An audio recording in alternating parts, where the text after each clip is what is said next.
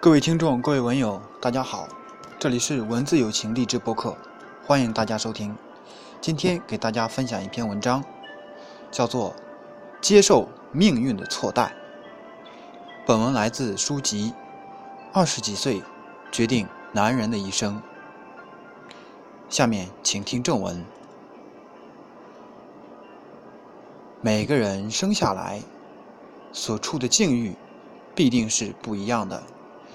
有的人好一点，有的人差一点，但即使再好也有缺陷，即使再差也有优点。无论好与坏，有一点我们必须要正视的是：对糟糕的境遇，我们只能接受和忍耐。任何抱怨，任何牢骚都是于事无补，因为这已经是事实。接下来讲一个故事。当代土耳其超级富豪萨班哲，他的庄园和公司遍布土耳其每一个角落，几乎所有的土耳其的国民都在使用萨班哲的产品，或者每一天都在接受萨班哲公司的服务。萨班哲三个字在土耳其几乎等同于财富和地位的代名词。萨班哲在事业上取得辉煌的成功，但是他也有自己无法改变的遗憾。他有一儿一女，都有弱智和残障的问题。萨班哲最喜欢孩子，而孩子身上存在的问题，又是金钱和财富所无法解决的。每当他面对自己的子女，总感觉自己是世界上最不幸。最失败的父亲，但萨班哲接受了自己是一个成功的商人，也接受了自己是一个失败的父亲的事实。他花重金把土耳其最出色的漫画家请到自己的庄园，给他们提供一间豪华的大画室。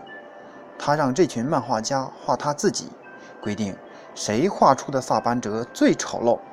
谁就能得到一笔大大的丰厚的奖励。但是，这种丑陋必须真实，可以夸大，不许捏造。结果，萨班哲身上的每一个丑陋之处，都被这群漫画家无限的放大和夸张。他们为了拿到丰厚的奖金，对萨班哲仔细的观察，任何细微的地方都不放过。结果，萨班哲身上每一个细小的不足，都鲜活地呈现在这个富豪的面前。只要有时间，萨班哲就会来到挂满自己画像的大厅，一幅一幅地欣赏丑陋的自己。他似乎已经习惯接受自己的丑陋了。在这里，他看到了在别人的眼光、评论、羡慕中不同的自己。他认为。这才是真实的自己。有人问萨班哲：“为什么要这样做？为什么每天都要看着被放大的丑陋的自己？”萨班哲的回答出人意料。他说：“看到自己身上那么多丑陋的地方，然后一点一点的去接受，最后变成一种坦然，就意味着。”自己已经爱上了命运对自己的错待。是的，每个人的生命中都会有这样或那样的不如意，但是你必须爱他，否则便无法接受他。生命的宽广，正是在于能接受那些让人痛苦的、几乎宁死都不想接受的事实。作为二十几岁的我们。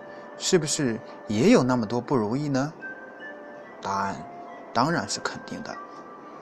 由于命运的错待，让我们在长大后成为自己都不喜欢的人，生活在厌倦无比的环境里，做着讨厌的工作，还要整日和自己不喜欢的人相处。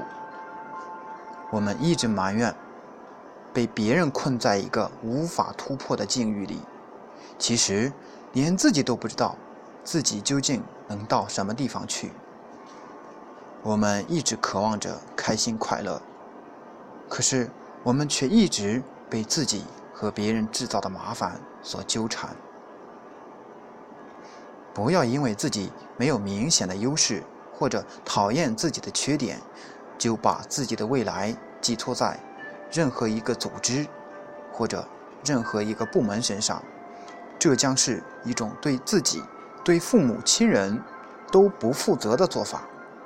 任何一个组织、任何一个部门都有可能来拯救我们，但是他们只能拯救我们一时，不可能拯救我们一世。在这个世界上，能真正改变自己生活境遇的，只有我们自己。这一点我们必须要明白。我们不可能都成为亿万富翁，也不可能都位高权重，但是我们可以正视和接受自己身上的不足与欠缺，然后向着自己想要的方向努力，找到比之前更合适的社会位置，过上更好的生活。只有坦然接受自己目前的生活境遇，才会在这个境遇中冷静地寻找突破。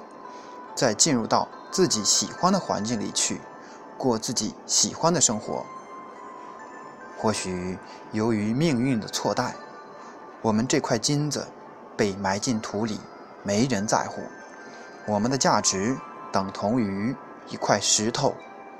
不过这也没关系，只要我们从土里钻出来，见到太阳，金子就会发光的。前提是。我们必须从土里钻出来。如果我们不是金子，就一定要给自己添加一些元素，让自己的头脑与身心发生化学反应，使自己在时间和空间的锤炼下变成金子。